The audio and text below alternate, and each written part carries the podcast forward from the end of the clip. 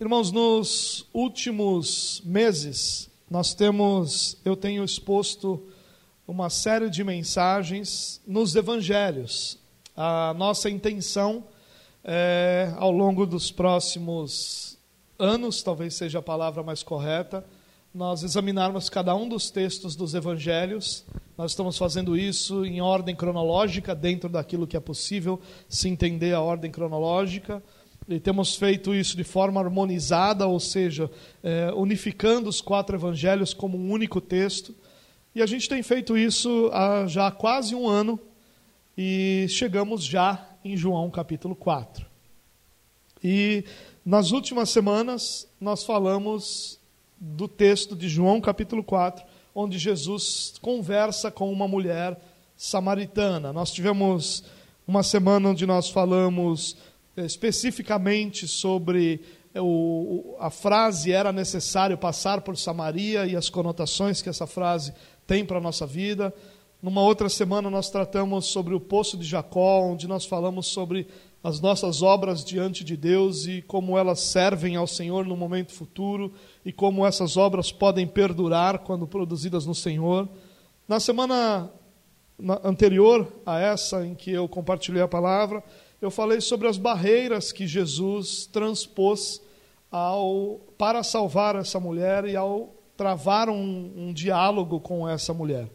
E hoje eu queria mais uma vez continuar nesse texto, João capítulo 4, a partir do versículo 5 até o versículo 26. Se você quiser acompanhar, você tem aí no verso do seu boletim. Se quiser acompanhar também na sua Bíblia ou no seu celular, fique à vontade. É, no boletim você tem a mesma versão que eu vou é, utilizar aqui.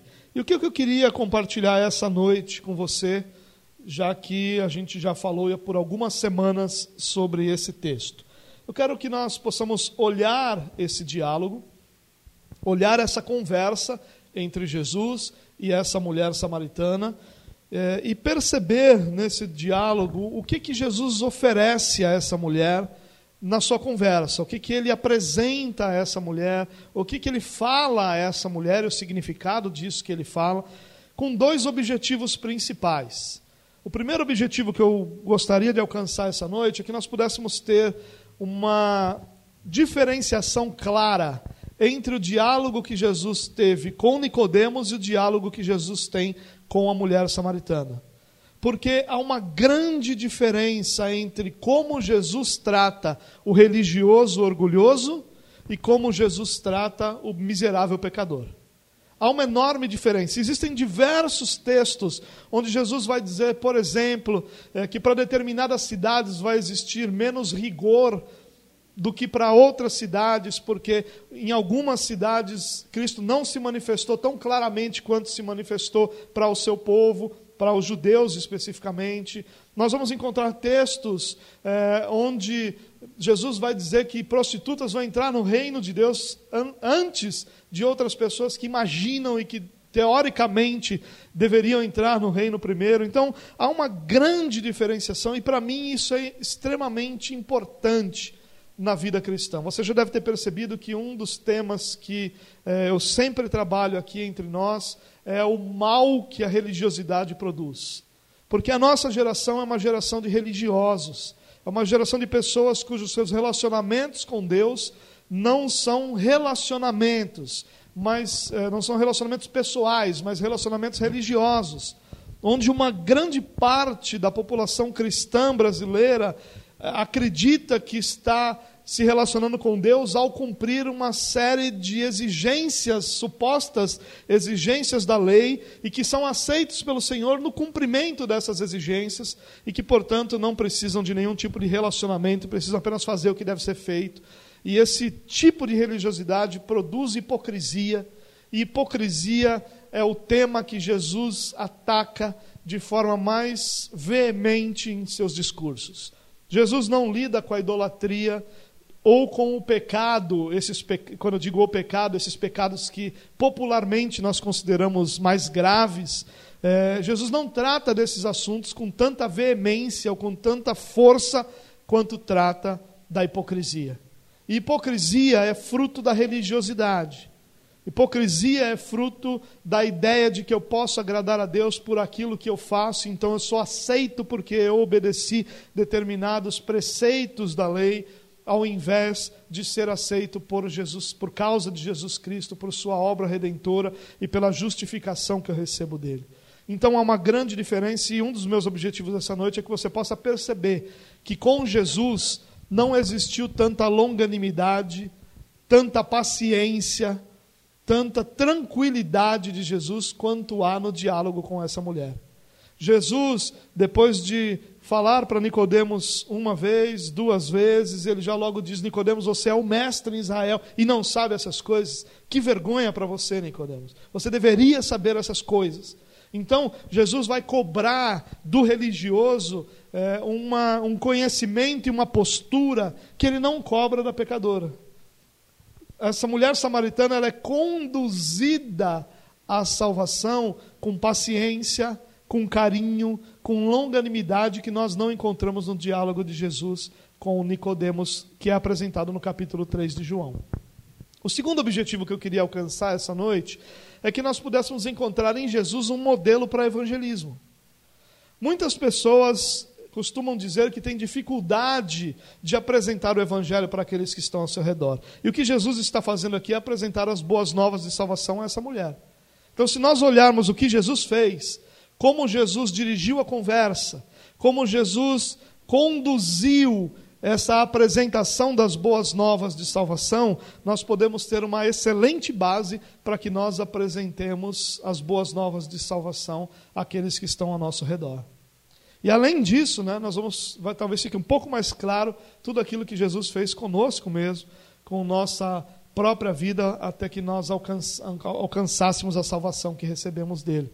Então, é um modelo de evangelismo para nós também, um modelo, uma postura de evangelismo, um modelo de como nós podemos compartilhar o evangelho com as pessoas. Bom, esses são os meus objetivos e eu quero fazer isso lendo esse texto com você e à medida que nós vamos lendo, eu queria é, mostrar a você o que, que Jesus vai oferecendo a essa mulher, o que, que Jesus vai colocando diante dessa mulher, o que, que Jesus vai fazendo nesse relacionamento, aliás, melhor ainda, nesse diálogo que ele trava é, com essa mulher.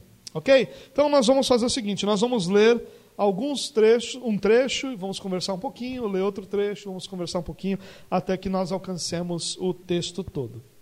Ok? Vamos lá então, João capítulo 4, a partir do versículo 5.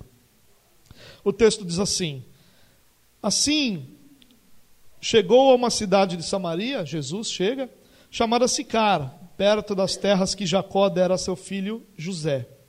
Havia ali o poço de Jacó. Jesus, cansado da viagem, sentou-se à beira do poço, e isso se deu por volta do meio-dia. Nisso veio uma mulher samaritana tirar água, e disse-lhe Jesus: Dê-me um pouco de água. E aí João acrescenta aqui um comentário parentético, um, um, uma explicação para os seus leitores, dizendo: os seus discípulos tinham ido à cidade comprar comida. João está aqui explicando que se os discípulos não tivessem ido comprar comida, eles certamente estariam ali ajudando Jesus a tirar água. Mas Jesus está cansado de viagem, ao meio-dia, senta à beira do poço de Jacó e lá chega uma mulher. E ali tem muita coisa interessante para a gente pensar. Primeiro, que o horário onde essa mulher vai tirar água não é um horário comum. Normalmente as mulheres iam no início da manhã ou no final do dia, para que o sol não fosse tão alto. Normalmente as mulheres iam em grupos e para que pudessem se ajudar. Isso mostra que essa mulher era no mínimo uma mulher que vivia é, parcialmente isolada do seu do convívio das pessoas ao seu redor. No mínimo ela era uma mulher solitária, mas possivelmente é, uma mulher considerada indigna, considerada impura, considerada imoral e aí depois o próprio texto vai mostrar isso, e por isso ela vai sozinha. E aí chega lá, Jesus chega diante dessa mulher e diz a ela: Olha, dê-me um pouco de água. Jesus começa o diálogo onde ele vai apresentar as boas novas de salvação a essa mulher, oferecendo a essa mulher um senso de dignidade, um senso de valor. Essa mulher que por si só compreendia sua indignidade e a ausência de valor sobre ela, recebe de Jesus esse senso de dignidade e esse senso de valor. É assim que Jesus começa o evangelismo dessa mulher. Mostrando a essa mulher que, por mais imoral, indigna e pecadora que ela pudesse ser aos olhos de todas as pessoas, havia um senso de dignidade dela pelo fato dela ser criatura de Deus. Havia um senso de dignidade que precisava estar sobre ela simplesmente pelo fato de que Deus a criou.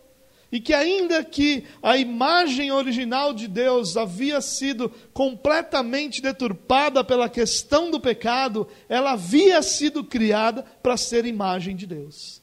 Se nós não pensamos assim das pessoas com quem nós vamos compartilhar o Evangelho, nós vamos compartilhá-lo de forma orgulhosa, como se nós tivéssemos algo e essas pessoas indignas estivessem recebendo algum tipo de presente da nossa parte. Mas Jesus não começa assim. Jesus começa mostrando a essa mulher que há um senso de dignidade nela, um senso de valor nessa mulher. Ele oferece a essa mulher aquilo que ela não recebia de mais ninguém: respeito na hora de se conversar com ela. Jesus está pedindo a ela água, está mostrando a ela que há nela um valor, que há nela dignidade. Nós não estamos falando, por favor, gente, nós não estamos falando de merecimento nem de nada disso. Estamos falando de dignidade pelo fato dela ser humana. E a gente tem perdido isso, irmãos. Nós temos perdido esse olhar onde nós, ao percebermos as pessoas, vermos as pessoas, nós podemos enxergar, primeiramente, um ser humano. Antes do que ela é, do que ela faz, do que ela pensa, de qualquer outra coisa, um ser humano. Criado à imagem do Senhor, cuja imagem é tão deturpada pelo pecado quanto era a nossa no momento em que nós fomos alcançados também e que não há maior dignidade em nós que fomos alcançados do que há nessa mulher, nesse caso desse exemplo, que ainda não tinha sido alcançada. E que, como criatura de Deus, como criação de Deus, como feitura de Deus, havia uma dignidade inerente nela, um valor inerente dela, o valor de ser humano. Jesus não chega diante dela com as suas credenciais, e Jesus tinha muito ali para colocar sobre ela. Jesus era um mestre, era judeu, era homem, todas as condições que colocavam socialmente Jesus em um estágio superior àquela mulher. Mas ele não usa nada disso. Ele simplesmente mostra àquela mulher que há nela algo de valor. E esse algo de valor que há nela não é nada no sentido do que ela faz, mas no sentido do que ela é, ser humano. É pelo senso de dignidade que Jesus dá a ela que o diálogo começa. O diálogo não começa por nenhuma outra razão senão pelo fato de que Jesus pede a ela alguma coisa em favor dele. E quando você pede alguma coisa para alguém, você mostra a essa pessoa que há dignidade nela, que ainda não está tudo definido de forma tão negativa, mas que há ainda nela um resquício da grandeza, da imagem, da beleza de Cristo sobre a vida dela. Esse senso de dignidade, ao percebermos isso nas pessoas, isso vai quebrar o nosso orgulho ao apresentarmos o Evangelho, porque não existe nada pior do que alguém que apresenta o Evangelho a outra pessoa com o seu coração carregado de orgulho ou se considerando mais digno ou superior àquela pessoa com quem ela está compartilhando o Evangelho. Por isso que nós vamos encontrar Lutero dizendo que evangelismo é basicamente um mendigo contando a outro mendigo onde encontrar pão. Não é? Isso é o evangelismo. Se essa for a postura do nosso coração, nós nos percebermos como mendigos e que estamos apresentando a outro mendigo, como ele pode encontrar o pão que nós, pela graça, encontramos, nós vamos dar a essa pessoa com quem nós estamos conversando um senso de dignidade que talvez ela não tenha recebido de mais ninguém. Que talvez ela não venha recebendo de mais ninguém, que talvez nenhum outro cristão esteja dando a ela. Porque se você for honesto, você vai lembrar de quantas foram as vezes em que você viu algum cristão tratando um pecador como se ele não fosse, mas tratando um pecador, e aí o rótulo pecador aí é sinônimo de não cristão, com orgulho, como se essa pessoa fosse indigna das suas próprias palavras, de perder o seu próprio tempo falando com ele. Quantas vezes nós já vimos isso? Quantas vezes nós já vimos pessoas que supostamente vão apresentar as boas novas de salvação, mas cujas palavras são carregadas de orgulho, de preconceito, de uma superioridade que só existe na cabeça dele, porque diante de Deus nós temos dois mendigos, um que já foi agraciado com o pão e o outro que está em busca de ser agraciado com o pão. Jesus dá a essa mulher imoral, indigna, socialmente é, renegada, um senso de dignidade, pelo fato dela ser humana, pelo fato dela ser criação de Deus. E aí o diálogo pode se desenvolver.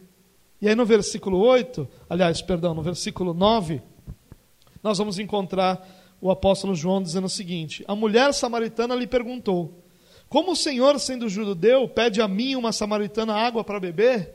E aí uma outra nota parentética, uma outra explicação, pois os judeus não se dão bem com os samaritanos. E no versículo 10 tem a resposta de Jesus.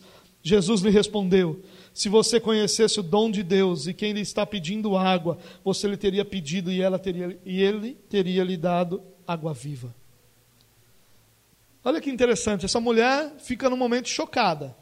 Como é que você, sendo judeu, fala comigo? Naquela, naquele momento, irmãos, e a nota parentética de João aqui, que os judeus não se dão bem com os samaritanos, é uma tradução bem é, simplista da coisa, porque o literal diz que os judeus não usam os mesmos utensílios que os samaritanos, não comem nos pratos dos samaritanos. É isso que literalmente esse verso está dizendo, originalmente. Mas essa mulher se espanta, por várias razões. Primeiro, porque ele era um homem falando com uma mulher. Um judeu, ele, um judeu religioso, ortodoxo, ele não era autorizado a falar nem com as mulheres da sua própria família em público. Olha aqui, o que, que Jesus faz? Está falando com uma mulher samaritana. Os judeus não se davam com os samaritanos de forma nenhuma. Eles não comiam no mesmo prato, havia todo um histórico de preconceito, de ódio. Essa é a palavra que melhor definia o relacionamento desses dois grupos, que eram em parte parentes, mas é, os samaritanos eram judeus que haviam é, casados com, com outros povos, com descendentes de outros povos que haviam habitado aquela região quando da.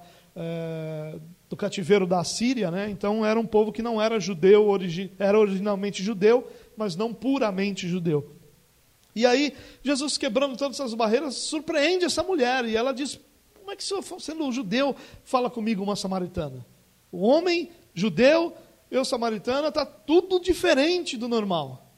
E aí a resposta de Jesus para ela é: Se você conhecesse o dom de Deus, e quem lhe está pedindo água, você lhe teria pedido e ele lhe teria dado água viva.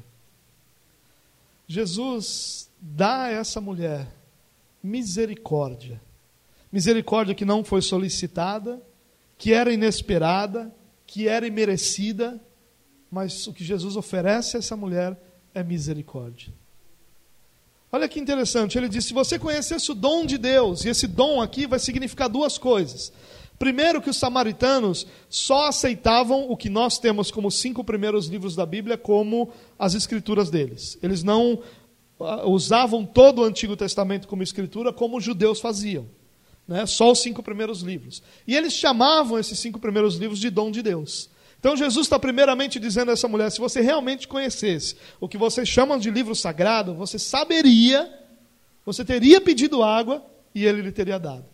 Só que dom de Deus aqui também vai ter um significado de vida eterna. Também, e Jesus está dizendo para ela: se você soubesse o que é vida eterna, e se você soubesse quem é que está te pedindo água, você teria pedido e ele teria lhe dado água viva. E essa ideia de água viva, é, ele está usando uma, uma, uma imagem muito viva para essa mulher também. Por quê? Aquele poço que Jacó cava e que é, naquela época tinha cerca de 30 metros de profundidade, é, no mínimo 30 metros de profundidade, era um poço que foi cavado por Jacó, mas ele foi cavado onde havia um veio de água. Então essa água era uma água corrente, não era uma água parada, era uma água corrente, onde esse poço foi cavado. E isso era a água viva, essa água corrente, é essa ideia. Só que Jesus não está lidando só com essa água natural que está correndo. Quando ele fala que daria água viva, ele está se reportando a promessas do Antigo Testamento, a palavras do Antigo Testamento. Jeremias 17, 13, por exemplo, onde Deus vai falar dessa água corrente, dessa água viva. Isaías 55, 1, que vai ter um, um chamado àqueles que estão sedentos: venham vocês que estão sedentos e bebam da água. Ele vai levar essa mulher à compreensão de que ela pode ter mais do que ela está buscando. Isso é misericórdia. Essa mulher, ela é tratada por Jesus com uma misericórdia que não foi solicitada, que não era merecida e que não era esperada. Essa mulher não esperava misericórdia. E Jesus a trata com misericórdia. O que Jesus oferece ao pecador é misericórdia. O que Jesus oferece ao pecador, num primeiro momento, não é julgamento, mas é misericórdia. A gente não pode esquecer que todos que vivem debaixo do pecado já estão condenados, é o que as Escrituras dizem. E o que Jesus oferece não é uma condenação, porque ela já é natural a todo ser humano sem Cristo. O que Jesus oferece a essa mulher, e o que Jesus oferece a todos nós pecadores, é misericórdia. Uma misericórdia inesperada.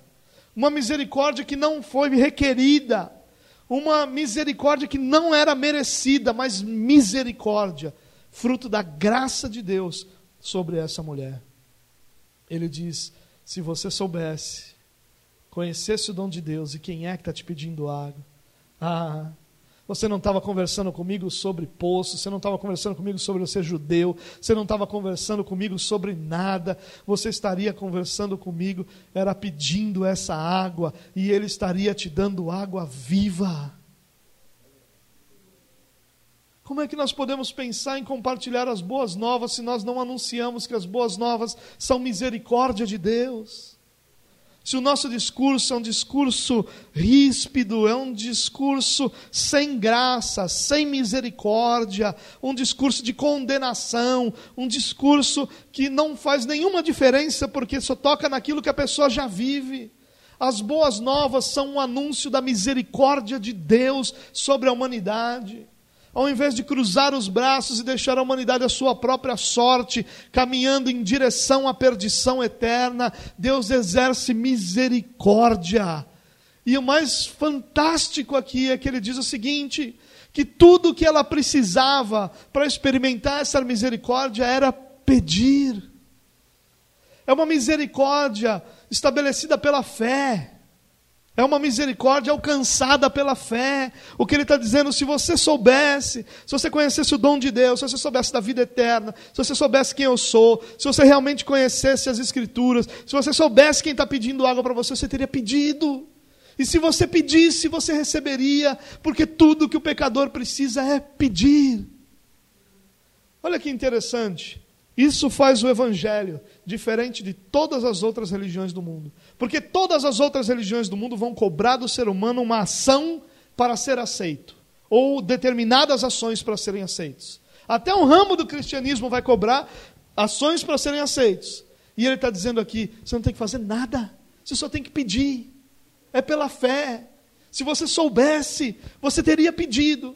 E o que você receberia não era só essa água que você está querendo vindo buscar aqui, você receberia uma água viva. Uma água que para sempre estaria dentro de você e que para sempre fluiria através de você. Só pedir. Que quanta misericórdia Deus oferece ao pecador. A essa hora, a essa altura, a Nicodemos ele já estava dizendo: Nicodemos, você é mestre de Israel e não sabe essas coisas. Mas a mulher está dizendo: não, você não sabe. Mas ele, ele não está dizendo para ela, você deveria saber. Está dizendo: não, se você soubesse, você teria pedido. Você só não pediu porque você não sabe. E se você soubesse, você teria pedido. Porque ninguém que sabe iria rejeitar. Você não está pedindo porque você não conhece. Por isso eu estou exercendo misericórdia sobre você. Porque você está caminhando cega, ignorante, morta em seus pecados, por isso que você não pede, mas se você pedisse, você receberia água viva.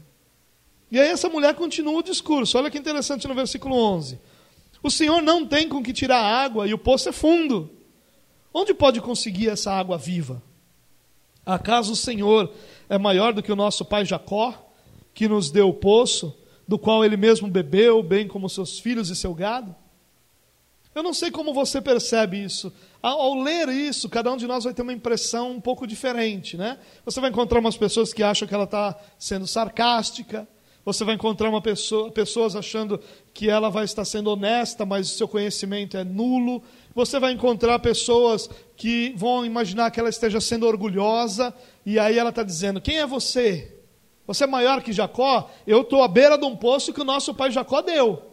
Quem é você? O que você deu para a gente? O que você fez por nós? Eu, você é maior que ele que nos deu esse poço? E você vai ter essa água viva para dar da onde? Você não tem nem balde para tirar.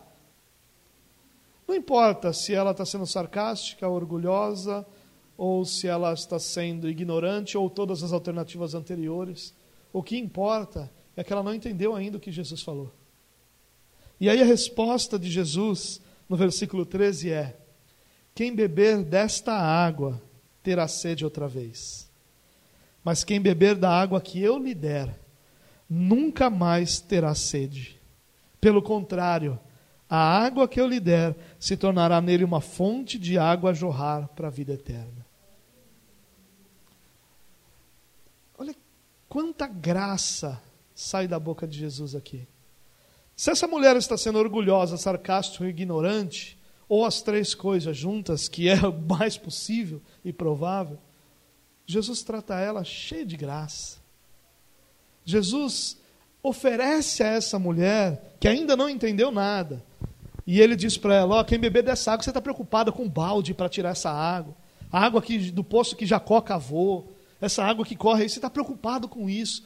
Quem beber dessa água vai, vai ter sede outra vez. Não é dessa água que eu estou falando, não. Essa água você tirou até hoje, vai continuar tirando o resto da sua vida. Eu estou falando de outra água. Eu estou falando que a água que eu lhe der, ou que eu der a qualquer pessoa, vai fazer com que ela nunca mais tenha sede. Ela vai ser saciada pela água que eu vou lhe dar. E, é, e ele continua dizendo: e essa água, além de você não precisar buscar mais, ela vai se tornar em você uma fonte a jorrar para a vida eterna. Sabe o que Jesus está oferecendo a essa pecadora? Maravilhosas promessas. Jesus está fazendo essa mulher que não sabe, não conhece o Antigo Testamento, Jesus está fazendo as promessas que ele já havia feito ao seu povo no Antigo Testamento. Quando você olha, por exemplo, Isaías capítulo 12, versículo 3, você vai ver Deus dizendo que com alegria tirarão água das fontes de salvação. Quando você olha mesmo o profeta Isaías, capítulo 44, também no versículo 3, você vai ver Deus dizendo que vai derramar água sobre toda a terra sedenta. As promessas de salvação sempre incluem metáforas que têm água. A água, aspergirei água sobre vocês. Sempre há água nas promessas de salvação. O que Jesus está oferecendo ao pecador são maravilhosas promessas de salvação. Ele está dizendo: você está preocupado com aquilo que você tem que fazer na sua vida, no seu cotidiano. Essa água que você vai tirar, você vai ter que voltar aqui, você vai beber, vai ter sede de novo, vai voltar aqui, mas a água que eu te der vai fazer com que você nunca mais tenha sede. Você vai ser saciada. É isso que ele está dizendo para a mulher. Seu espírito vai ser saciado, sua vida vai ser completa. Você nunca mais vai ter sede, você nunca mais vai ter a busca de absolutamente nada para que você seja completa. E mais do que isso, essa água vai jorrar em você para a vida eterna, como uma fonte para a vida eterna.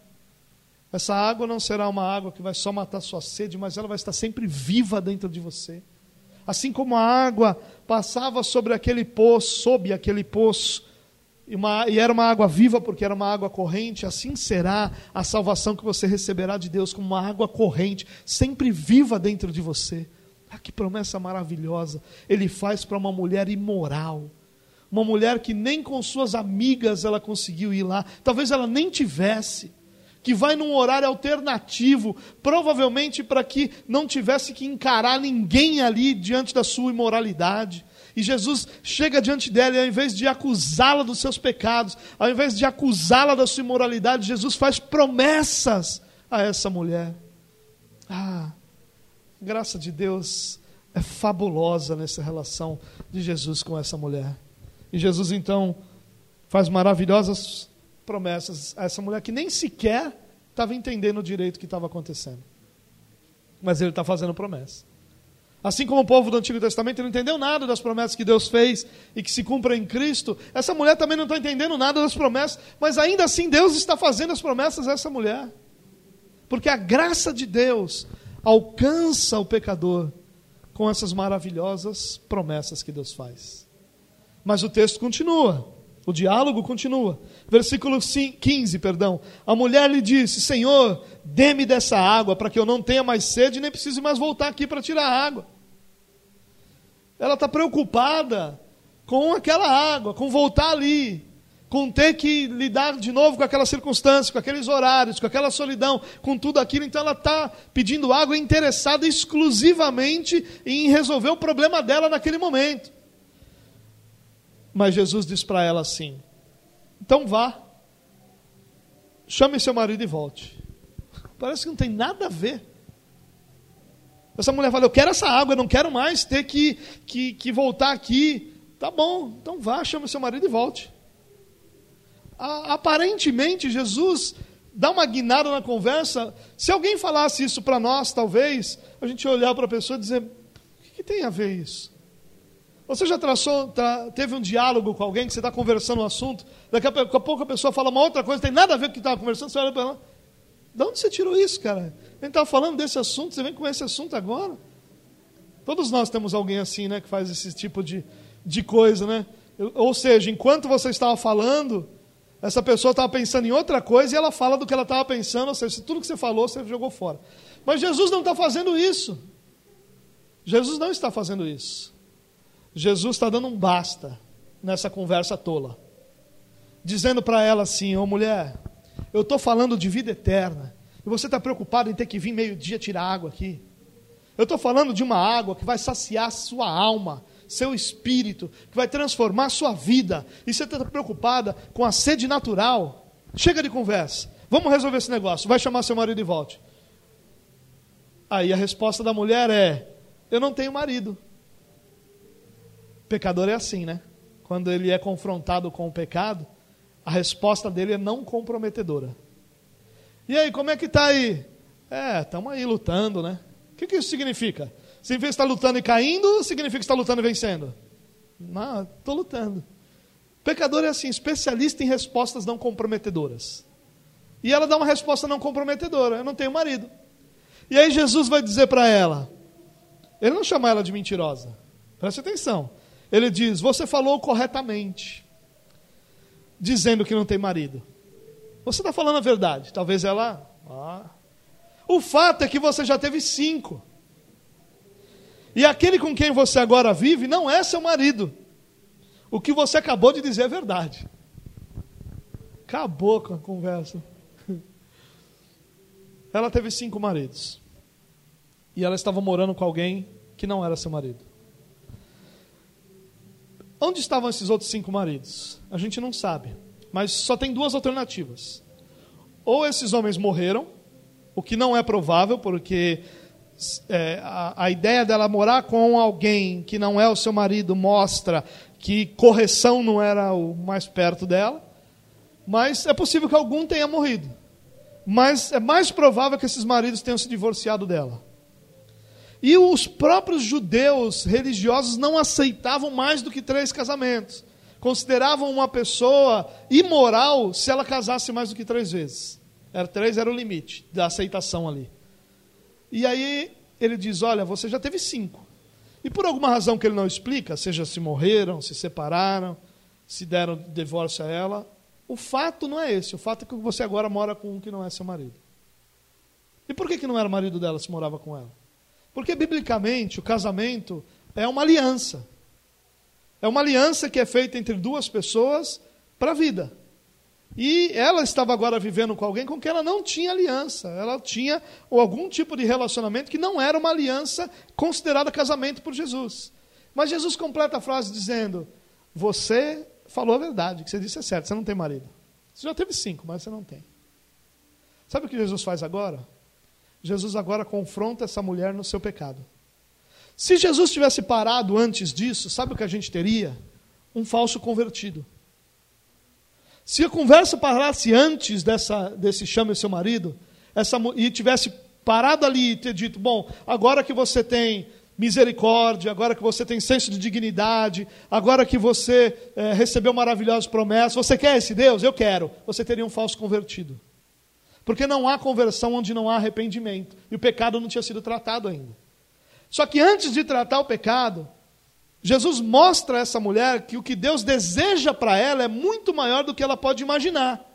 Por isso ele faz as promessas, porque as promessas são o resultado do que Deus deseja para a vida dela. Só que para que isso aconteça, agora a gente vai conversar mais de pertinho aqui, dona. Vem cá mais pertinho aqui. Chama seu marido. Ah, não tem. Não tem, é verdade. Teve cinco.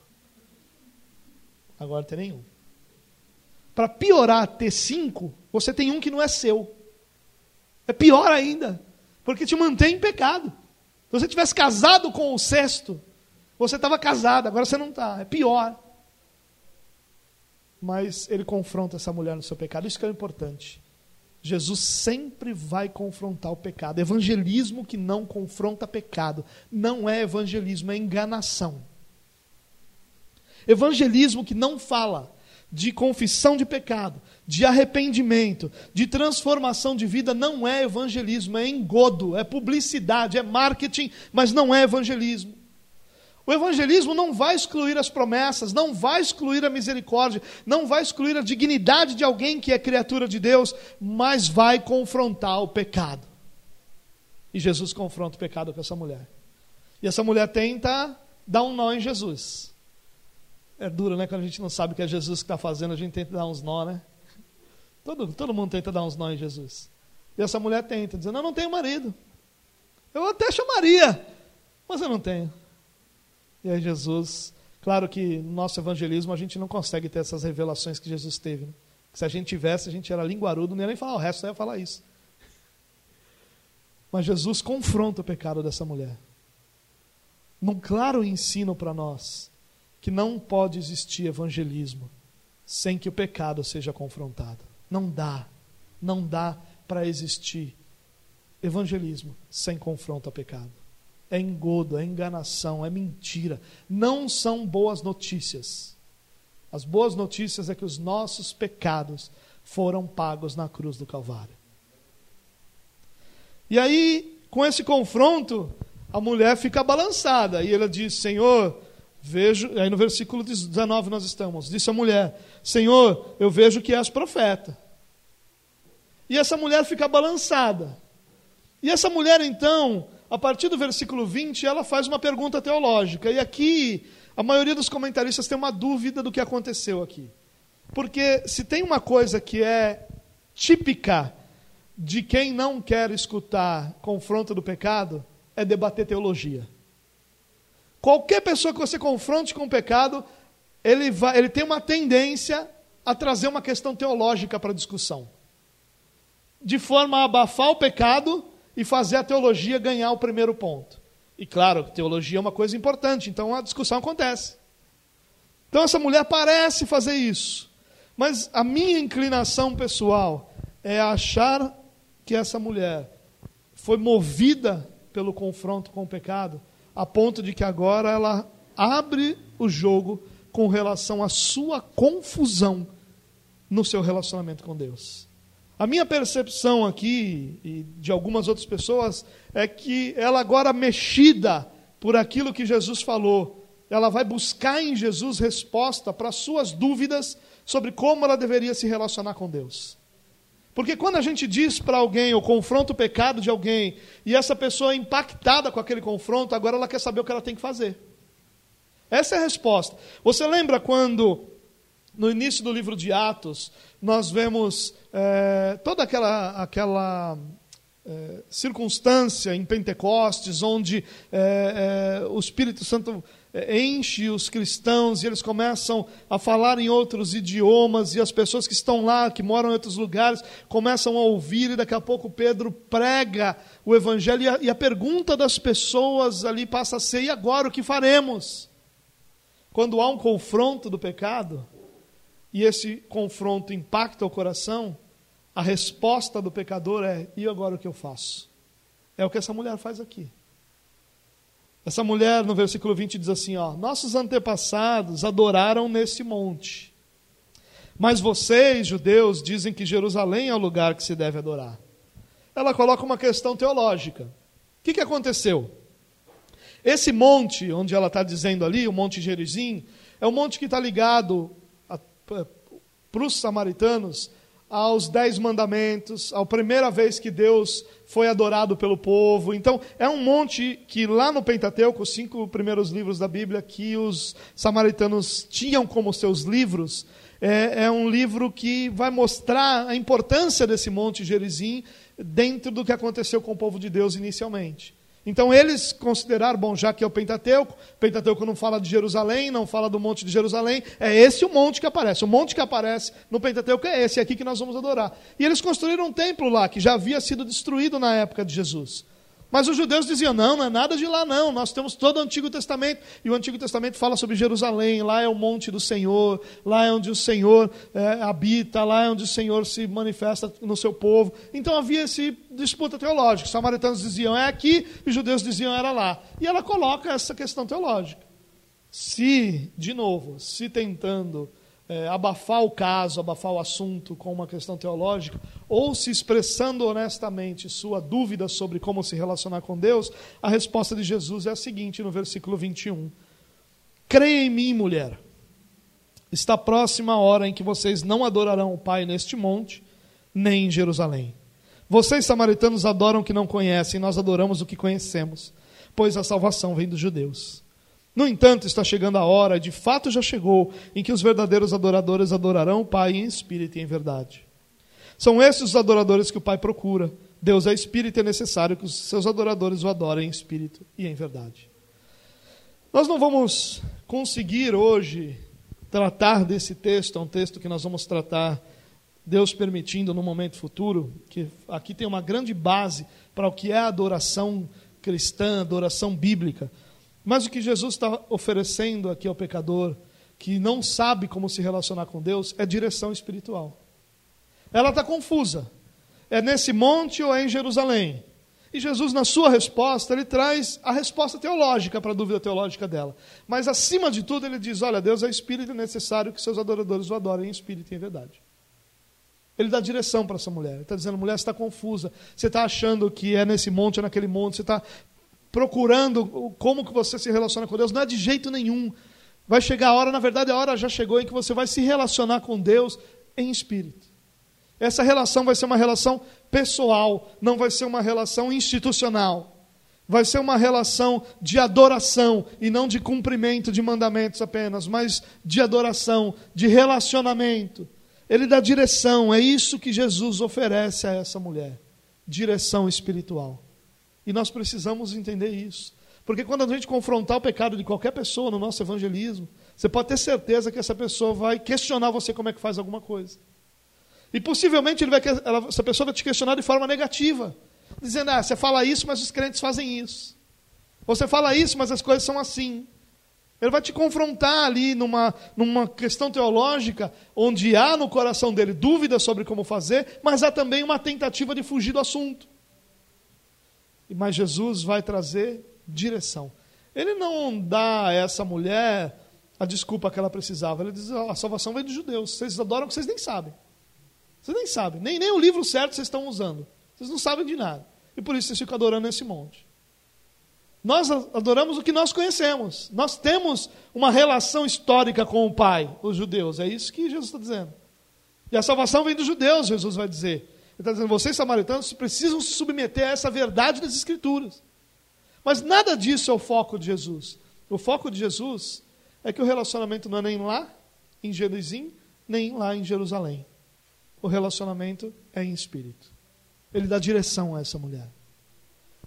No seu evangelismo dessa mulher, na sua relação com essa mulher e no nosso evangelismo, nós precisamos estar prontos a direcionar as pessoas sobre e agora, o que, que eu faço já que você está confrontando o meu pecado? Eu faço o que da minha vida?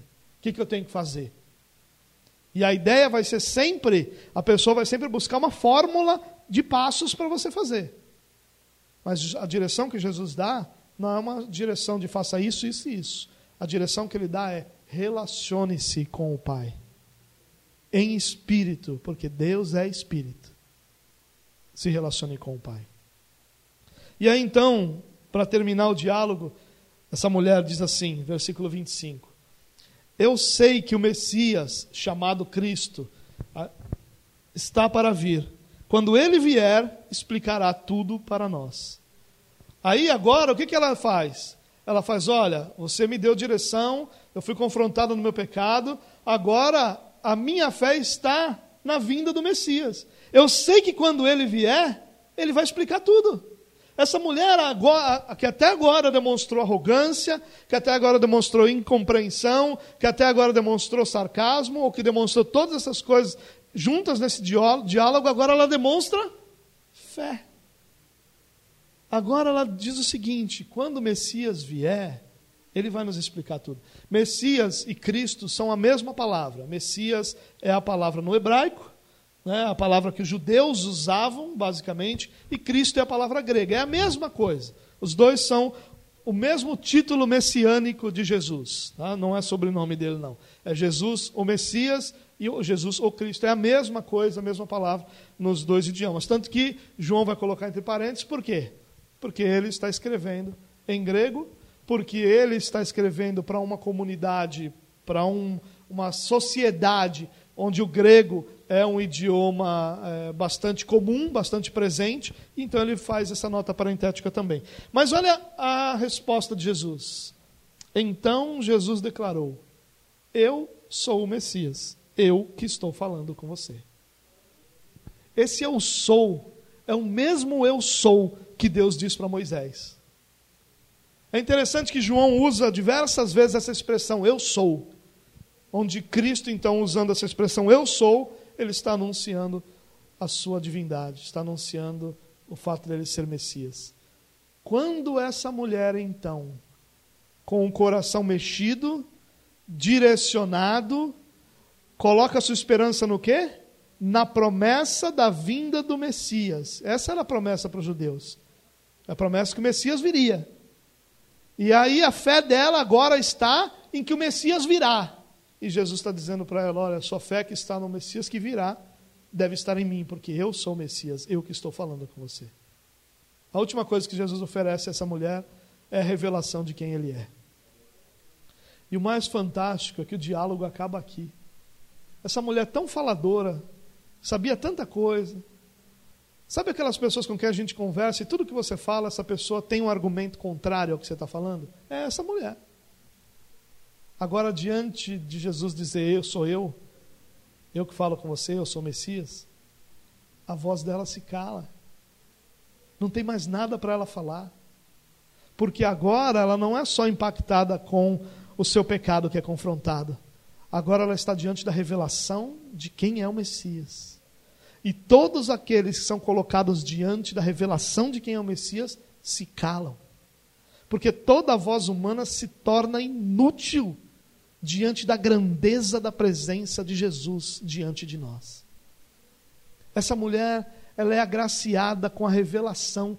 Jesus não tinha feito isso ainda, e Jesus faz isso pouquíssimas vezes, onde que o evangelho mostra dele se apresentar como Messias, e ele faz justo a quem? Ele não faz isso para o religioso Nicodemos. Ele não se revela ao, ao religioso Nicodemos como o Messias. Nessas palavras, sou eu.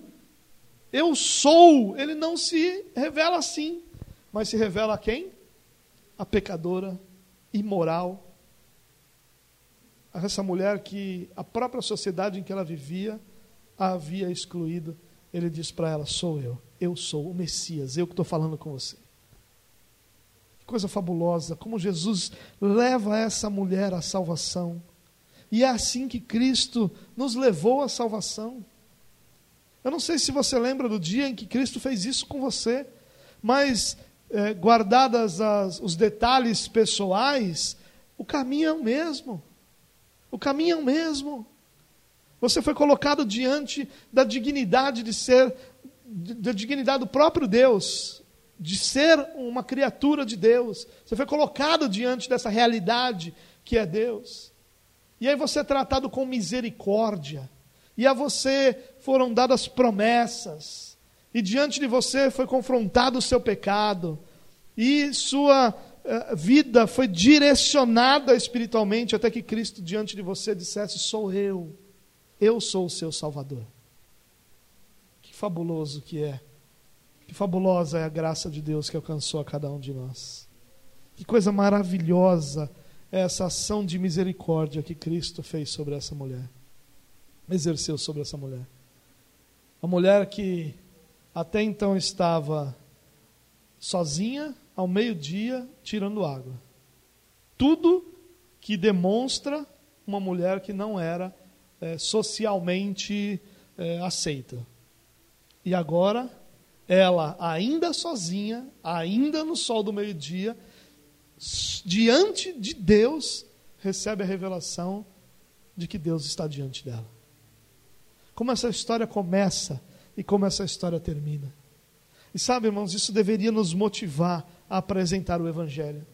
Porque se nós tratarmos com dignidade aqueles a quem a gente vai apresentar o Evangelho, exercermos misericórdia ao invés de julgamento sobre essas pessoas, se apresentarmos a essas pessoas as promessas de salvação que vêm desde sempre nas Escrituras, se nós confrontarmos com amor, mas com verdade, o pecado dessas pessoas, se nós as direcionarmos a Cristo, a Deus e não a uma religião, nós podemos confiar que chegará o momento em que Cristo vai se revelar a elas.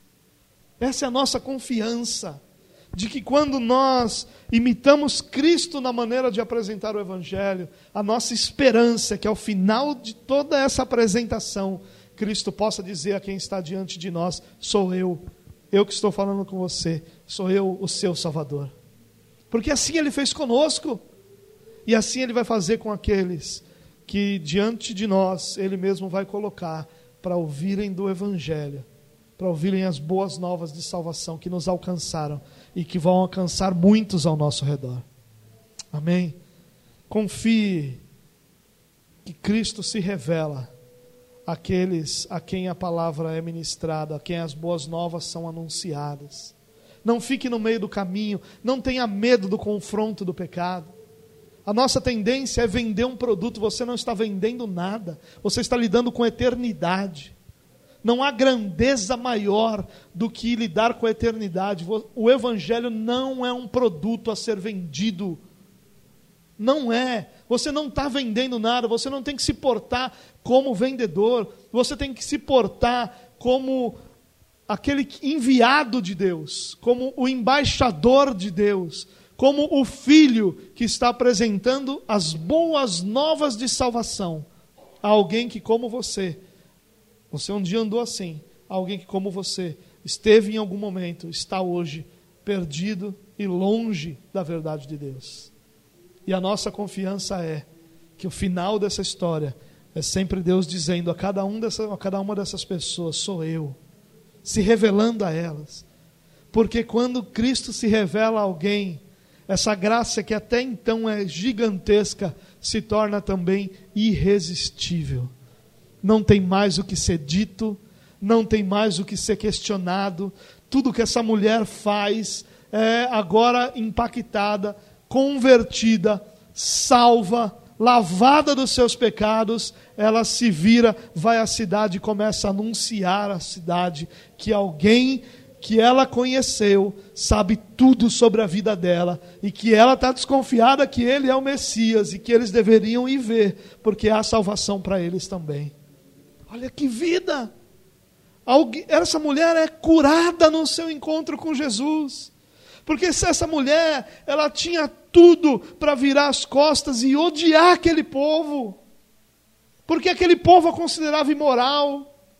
Porque aquele povo que não tinha vivido o que ela viveu e que não sabia eh, honestamente como os cinco casamentos terminaram, assim como a gente não sabe, e eu acho que a gente não saber faz parte desse nosso aprendizado de que a gente não sabe o que as pessoas vivem completamente, por isso que a gente deve exercer sobre elas é misericórdia e não julgamento. Ela tinha tudo para virar as costas e odiar essa cidade, mas ela havia sido curada, porque o encontro dela com o Messias trouxe cura à sua alma, trouxe vida ao seu espírito.